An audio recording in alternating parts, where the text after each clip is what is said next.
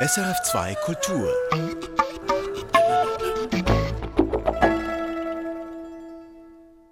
Buddhismus in der Schweiz ist vielfältig. Urbane Meditationskurse, Auszeiten im ländlichen Retreatzentrum oder Besuche im tibetischen Kloster Rikon. Und hierzulande fühlen sich viel mehr Menschen dem Buddhismus zugehörig, als statistisch erfasst werden. Das besagt eine Studie der Universität Luzern.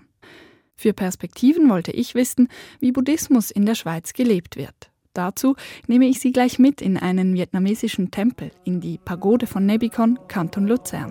Dort war ich, Lea Burger, letztes Jahr zu Besuch, als die vietnamesische Gemeinschaft Buddhas Geburt und Erleuchtung gefeiert haben.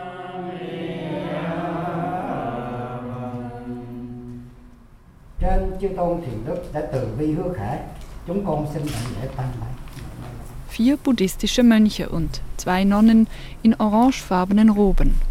Ein gutes Dutzend Laien in Festtagskleidung. Sie stehen im Gebetsraum der Pagode Vien Minh im vietnamesischen Tempel und eröffnen die Vesak-Zeremonie. Vesak ist einer der höchsten buddhistischen Feiertage, erklärt Jenny Truong. Sie arbeitet ehrenamtlich für den Tempel. Das ist Geburt von der Buddha. Das ist wie Weihnachten Jesus geboren. Ja, deswegen haben wir also ganze Monate, wir feiern ganze Monate in Vietnam, in Asien allgemein. Vom Gebetsraum aus, dessen Hauptattraktion ein vielleicht zwei Meter großer sitzender Buddha ist, von hier aus startet die kleine Prozession. Zwei Fahnenträger gehen voraus, hinter ihnen gehen drei Laien, die eine etwa 50 Zentimeter große Buddha-Statue tragen.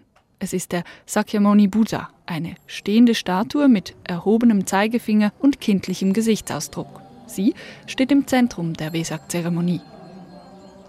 Der Prozession folgen auch die Mönche und Nonnen. Sie alle gehen durch eine Hintertür hinaus ins Freie.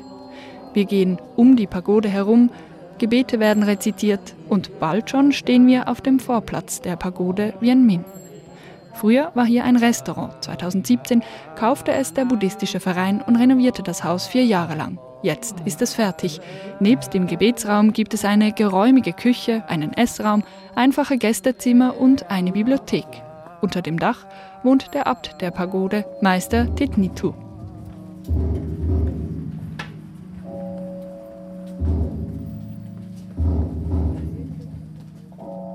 Auf dem Vorplatz warten 100, 150 Menschen auf die Prozession. Ein großes Festzelt steht parat. Dort platzieren die Träger den Sakyamuni Buddha in einer Wasserschale. Rundherum ist der Tisch üppig mit Blumen geschmückt und das Buddha-Baden, das zentrale Ritual der Zeremonie, beginnt.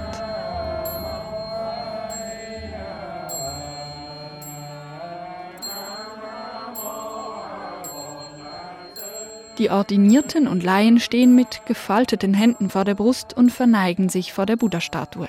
Dann nimmt einer nach der anderen eine kleine Kelle in die Hand, schöpft Wasser aus der Schale und übergießt den Buddha damit.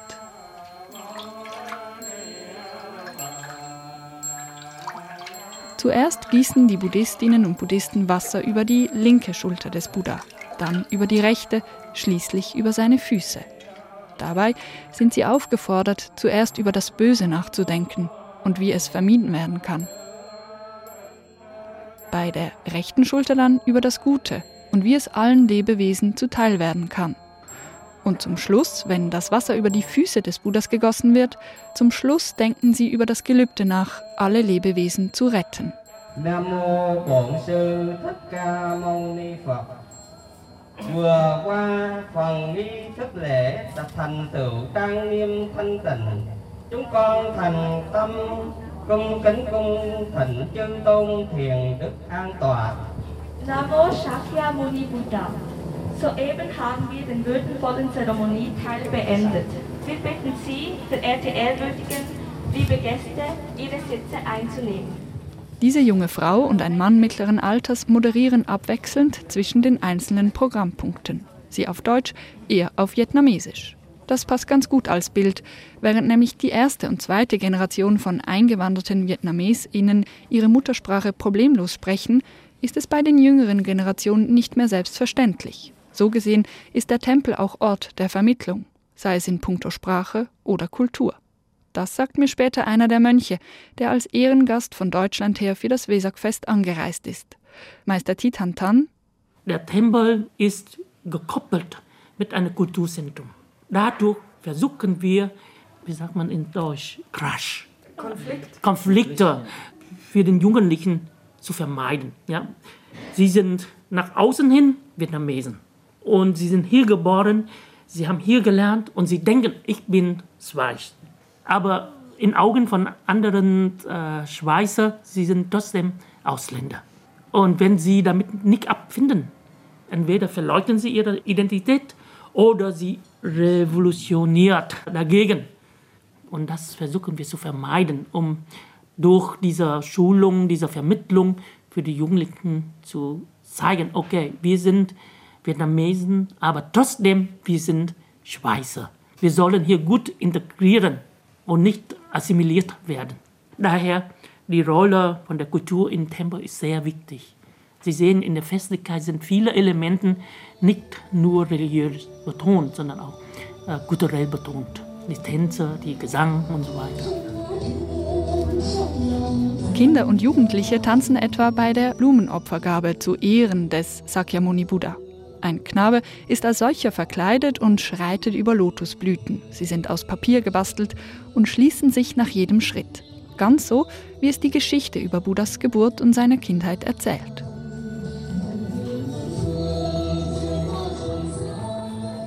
Später singen die Kinder und buddhistischen Jugendgruppen zusammen das Vesak-Lied. Auch das ein religiöser ebenso wie kultureller Moment.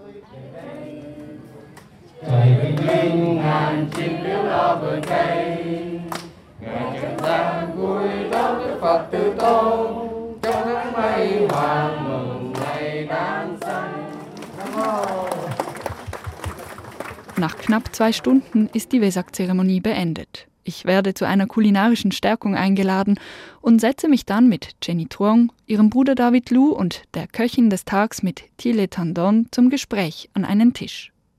Sie alle sind als Kinder bzw. Jugendliche in die Schweiz gekommen. Jenny Truong arbeitet heute in der Buchhaltung einer Universität. Ihr Bruder ist gelernter Chemielaborant und baut gerade seine eigene Firma auf. Thiele Tandon ist in einer technischen Produktionsfirma tätig. Als erstes möchte ich von Ihnen wissen, was für Sie eigentlich eine Buddhistin, ein Buddhist ist. David Lu? Ich würde so behaupten, die buddhistische Religion, also man kann man so sagen, Religion ist sehr, sehr offen.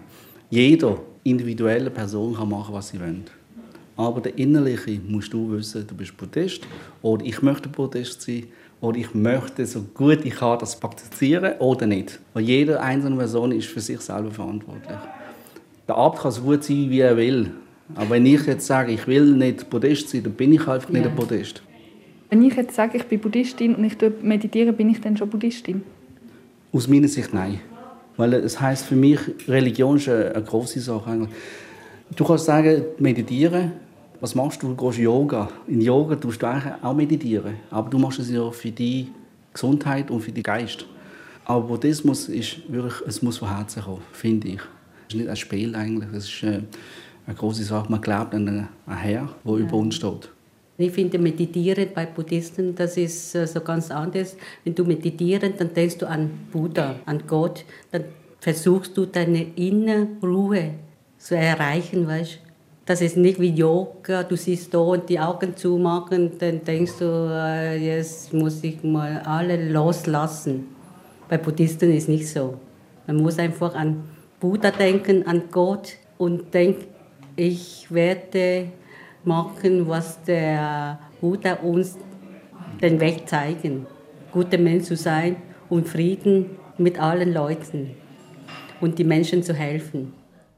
Jenny Tuong sagt von sich selbst, sie sei sehr gläubig und komme gerne in den Tempel zum Beten oder um bei Feierlichkeiten mitzuhelfen. Auch Thiele Tandon ergeht es so. Beide Frauen sind zudem Mütter von je zwei Kindern. Ob es ihnen wichtig sei, dass ihre Kinder auch buddhistisch praktizieren, will ich wissen. Jenny Tuong? Meine Kinder, die dürfen selbst entscheiden. Meine Tochter ist 32 Jahre alt und mein Sohn ist 25 und beide arbeiten auf der Bank. Gehen Sie in den Tempel? Praktizieren Sie? Nein, sie haben gesagt, sie gehen nicht in den Tempel, denn sie beten daheim. Erstens, wenn sie zum Tempel geht, dann versteht sie die Sprache nicht. Zweitens, sie findet ein bisschen so laut für sie. ja so viele Leute, denn die Kinder von hier, sie haben nicht so gern so viel ja, Turbulenz, weißt du, so viel los, da schreien und da machen und dem haben sie, ja. Wenn Sie sagen, Sie verstehen die Sprache nicht, das heißt, ihr sprecht zu Hause Schweizerdeutsch? Ja, wir kommunizieren daheim Deutsch und Schweizerdeutsch. Wie ist das bei Ihren Kindern? Äh, meine Tochter 31, mein Sohn 30. Nicht so viel im Tempel gehen, aber wenn im Tempel habe äh, zum Beispiel Neujahr oder Konzert oder zum Beispiel hat Festzeremonie, meine Kinder, wenn hat Zeit, kommen auch helfen. Meine Tochter, oder? Sie hat äh, wie Buddha-Figur. Manchmal sie hat ein Blumen geben oder Früchte geben, so. Aber ich habe nicht die Frage, hat sie beten oder nicht, aber sie hat gern, macht so. Mhm. Ja. Immerhin, das finde ich aber super. Ja. Das, mhm. das wünsche ich mir auch. Ich bete jeden Tag, dass meine Kinder an Buddha glauben. Wir reden offen miteinander und über ganz viele unterschiedliche Themen etwa auch darüber, wie sie sich untereinander oder mit Buddhistinnen und Buddhisten von anderen Traditionen über Buddhismus austauschen. David Lu, 47 Jahre alt, er findet. Also ich würde jetzt behaupten, äh, das ist nicht ein Punkt. Ich meine, wenn man Freunde trifft, trifft man nicht, weil man sich religiös austauschen möchte. Für das gibt es eigentlich den Tempel, wenn man Fragen hat. Weil wir als Laien, wir können nicht alle religiösen Fragen beantworten. Für das ist eigentlich der Abt da, weil er hat das studiert. Doch, ich schon. Zum Beispiel, wenn ich etwas nicht klar über unsere Region, dann suche ich jemanden, meine Kollegin, die Bücher über Buddha gelesen hat, dann frage ich sie noch.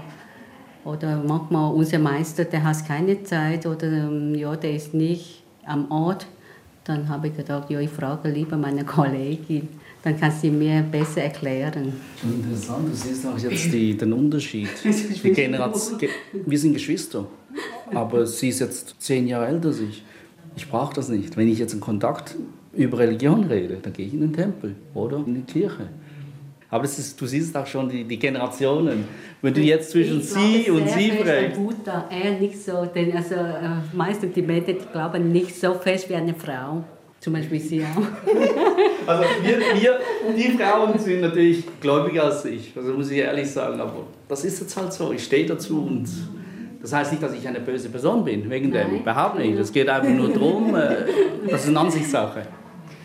Würdet ihr sagen, das ist allgemein so, dass eher die Frauen in den Tempel kommen und diese religiöse Suche haben? Ja, das stimmt. Es kommen mehrere Frauen als Männer, denn ähm, ich denke, die Frauen, die, die haben mehr Probleme. Als doch zum Beispiel also Kind, äh, Mann oder Familie, dann suchen sie einen Tempel. Das ist ein Ort, dass man also miteinander reden. Die, äh, Zur Ruhe kommt. Ja. Sie meinen, dass die Frauen hier ihren Schlupfort suchen, um Oder Ruhe zu finden? Buddha reden, weißt du, kann man Buddha beten, um eine, also, äh, Verzeihung geben oder um einen Rat geben, um den Weg zu zeigen. Die, die Frauen, die glauben an solche Sachen, aber wenn du, über, wenn du äh, mit dem Mann redest, dann, dann denkt er, du bist nicht ganz wach. Denkst du das? Das stimmt nicht. Nein, das so kann so Es gibt zum Beispiel meinen Ex-Mann, der sagt, der, meine Ex-Mann, der sagt, ja, das ist nur ein Glauben, aber du, was, du bist so, weißt du, also, also, Was ich zusammenfassen kann, ist aber effektiv so, die Frauen gehen vielleicht mehr in den Tempel und möchten das Gutes geben, für das nächste Leben vorbereitet zu sein. Weil es ist beim Buddhismus, glaubst du an ein Wiedergeburt. Alles, was du gemacht hast in diesem Leben, Gutes, auch wie Schlechtes, wirst du im nächsten Leben wieder ernten. Und wir, ich muss jetzt den Männerschutz nehmen, es ist einfach so, dass wir haben ab und zu die Möglichkeit gar nicht dazu, aus zeitlichen Gründen. Aber auch wir Männer, ich kann jetzt von mir reden, wenn ich jetzt wirklich einen Bedarf habe, mir geht es nicht gut, ich bin traurig, bin krank und so, dann gehe ich auch in den Tempel und bete und sage, bitte Buddha, hilf mir, dass ich wieder gesund werde oder zeige mir den Weg aus Zufällen, dass ich den richtigen Weg nehme. Er kommt nicht zu dir und sagt, du musst diesen, diesen Weg. Es muss ein Zufall oder irgendetwas passieren, dass du diesen Weg gehst. Das ist schon vorbestimmt. In unserem Gespräch fallen immer wieder Wörter wie Glauben, Seele oder Gott, für mich christliche Wörter. Ob das schon eine Übersetzung für mich, für Nicht-Buddhistinnen sei. Nochmals David Lu. Also es ist effektiv so, ich habe in der Schule gelernt, glaub an Gott. Das heißt nicht, glaub an Jesus oder glaub an Buddha oder glaub an Mohammed, glaub an Gott. Und das Wort Gott ist eigentlich für mich ein Übergriff wie Buddha. Also für mich, Gott ist nur einer, ob du so Buddhistin bist oder ob du so reformiert oder was für eine Religion. Ich denke, also Gott ist nur einer. Deswegen es gibt keinen Unterschied ja. zwischen Buddha mhm. oder äh, Maria oder ja, Jesus. So denke ich. Ja, für mich auch. Ich glaube, weil so Buddhist oder Katholisch oder so, alles nur eine Gott so. Diese Offenheit gegenüber anderen Religionen, die erlebe ich hier in Nebikon hautnah. Während dem Interview sitzen nämlich der Leiter der römisch-katholischen Pfarrei Markus Müller und seine Frau Gabi Müller mit am Tisch. Sie hören interessiert zu. Zum Schluss frage ich die beiden, wie denn der Kontakt zwischen der Pfarrei und dem buddhistischen Tempel überhaupt entstanden sei. Theologe Markus Müller. Als die Frage war, es wird hier ein Zentrum geben, kam mal der Gemeinderat und fragt, wie seht ihr das? Könnt ihr vielleicht, wenn es nötig ist, auch eine Unterstützung geben? Wir denken, es macht Sinn für unser Dorf.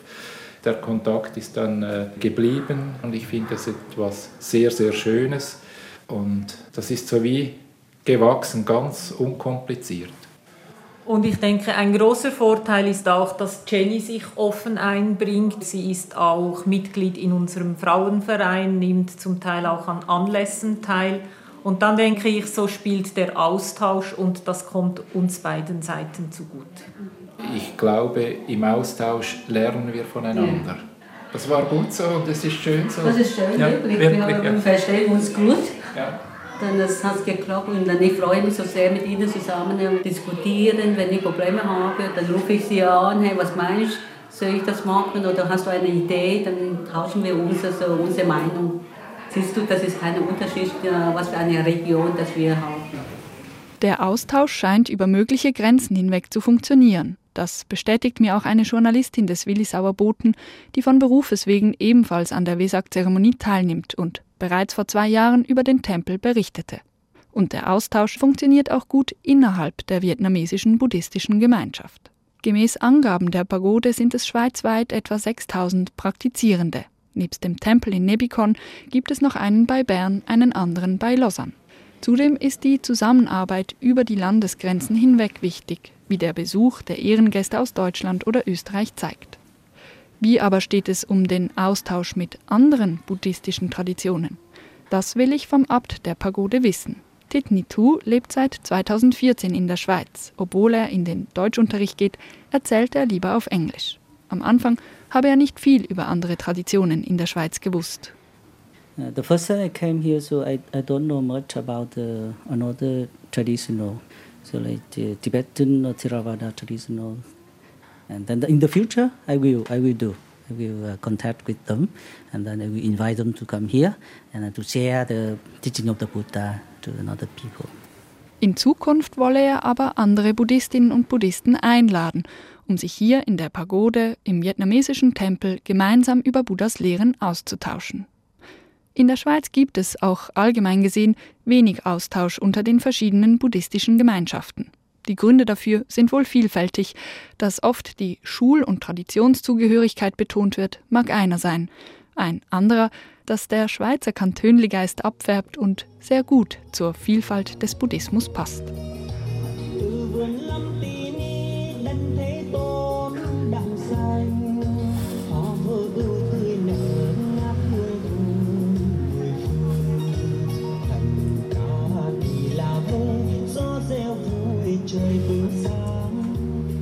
Wie Buddhismus in der Schweiz gelebt wird, das konnte ich in einer Pagode im vietnamesischen Tempel in Nebikon erleben. Es ist eine Form von gelebtem Buddhismus. Daneben gibt es noch ganz viele andere Traditionen und Wege, Buddhismus zu praktizieren.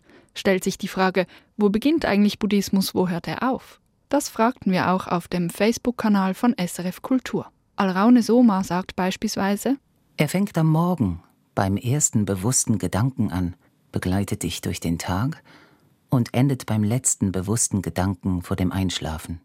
Oder die Antwort von Patrick Jaberg. Buddhismus ist ein Weg, den man geht, um sich selbst zu begegnen. Und die Übung, die wahre Natur der Dinge und Phänomene verstehen zu lernen. Die Übung, Gier, Hass und Fehlsicht mit Großzügigkeit, Mitgefühl sowie Weisheit zu kontern.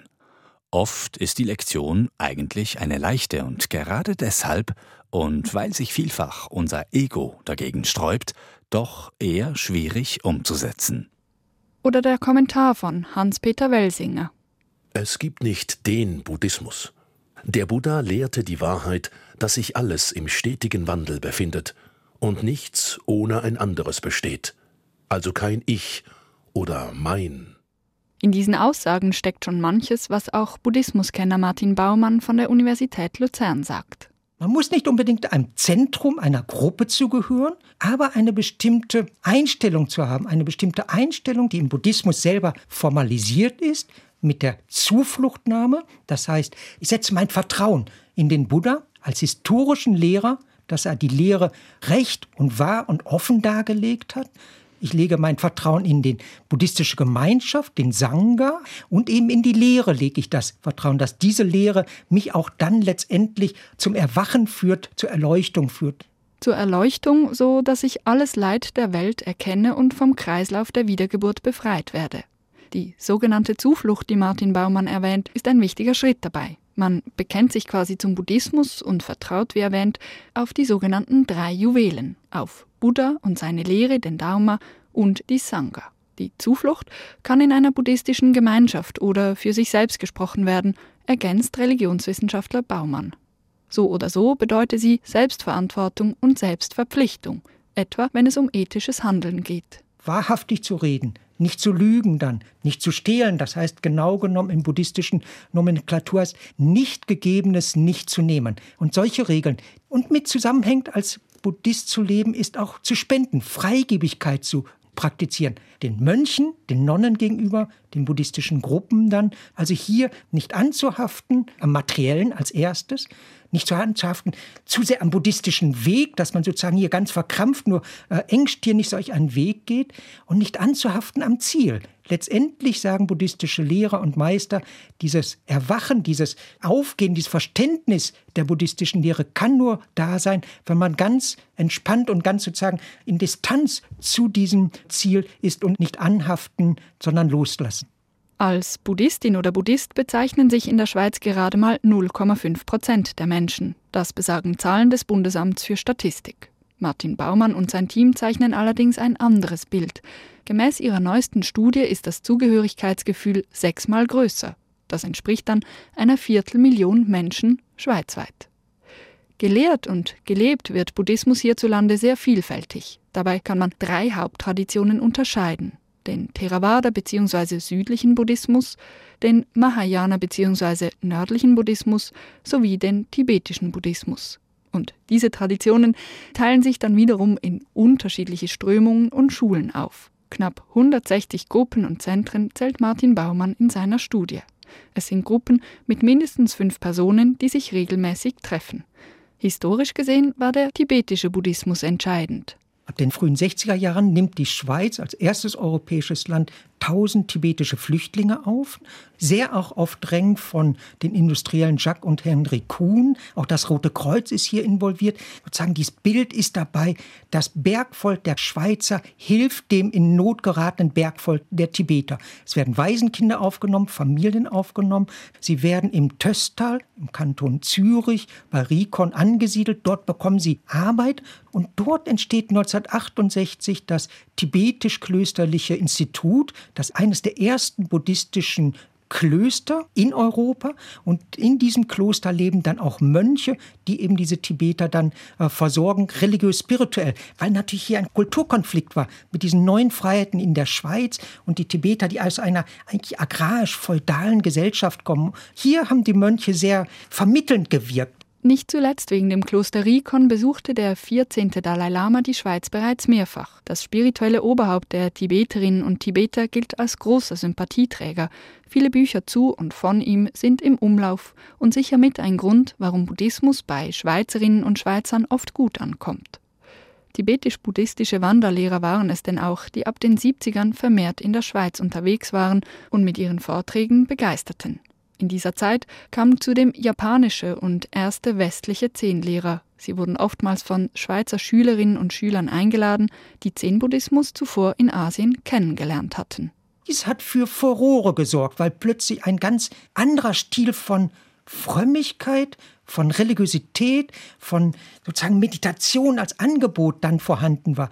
Ich muss mich nicht intellektuell mit den Schriften auseinandersetzen, sondern ich praktiziere unter Anleitung eines sehr gebildeten, sehr sozusagen erfahrenen Lehrers. Und das hat ab den 70er, 80er Jahren dann sehr deutlich dazu geführt, viele neue Gruppen bildeten sich, gerade in den Großstädten, Zürich, Genf waren die ersten Gruppen, Basel, Bern kamen hinzu.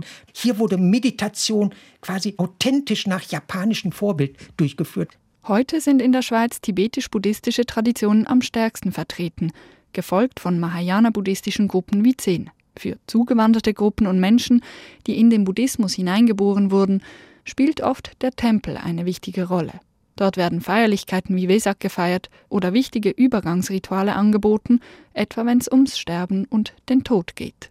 Wir sehen bei dem kambodschanischen Zentrum in Wat Wil, Kanton Solothurn oder bei den vietnamesischen Pagoden, dort gibt es auch Altäre, die für die Verstorbenen sind, für die Ahnen sind. Und diese schließt dann der Abt, schließen die Mönche in ihre Gebete, in ihre Rezitation ein, um ihnen eine gute Wiedergeburt zu ermöglichen. Dann migrantischer Buddhismus ist eben auf solchen Ebenen dann doch sehr rituell geprägt, mit dem europäische Buddhisten sozusagen auf Distanz gehen. Da können sie nicht mit viel anfangen dann. Das ist ihnen vielleicht in Anführungszeichen gesagt zu katholisch. Europäische Buddhistinnen und Buddhisten würden sich in der Regel für Meditation interessieren, weiß Religionswissenschaftler Baumann aus seiner langjährigen Forschung. Und Meditation komme auch bei Menschen an, die sich zwar nicht Buddhist oder Buddhistin nennen, aber durchaus mit Buddhismus sympathisieren.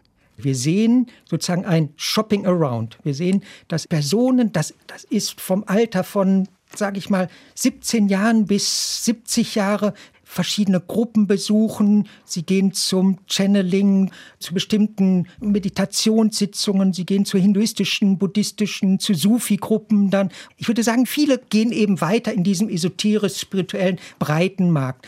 Was für ein Verbleiben bei einer buddhistischen Gruppe spricht, ist sicherlich der positive Nimbus. Eine lange Tradition, eine sehr historisch gewachsene Tradition, die sich modern verpackt und modern aufstellt, eben mit Meditation. Das ist eigentlich der aktuelle Verkaufsschlager für buddhistische Zentren.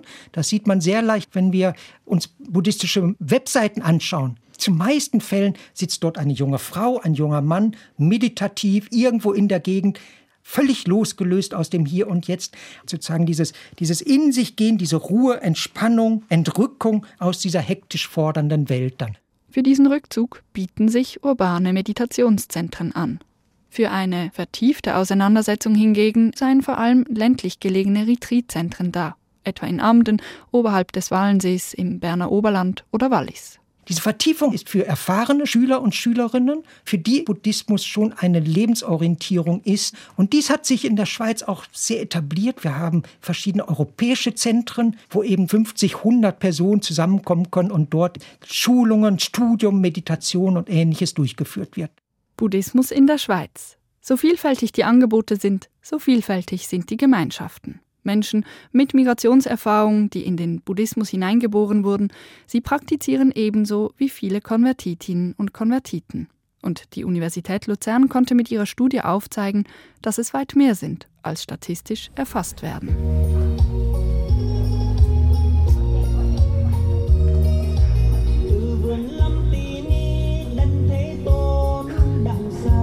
Das war eine Wiederholung von Perspektiven aus dem Jahr 2021. Falls Sie mehr von meiner Recherche zu Buddhismus erfahren wollen und wie er in der Schweiz gelebt wird, auf srf.ch finden Sie zusätzliches Material. Am besten suchen Sie dort mit dem Stichwort Buddhismus oder Sie schauen in den Show Notes auf unserer Sendungsseite nach.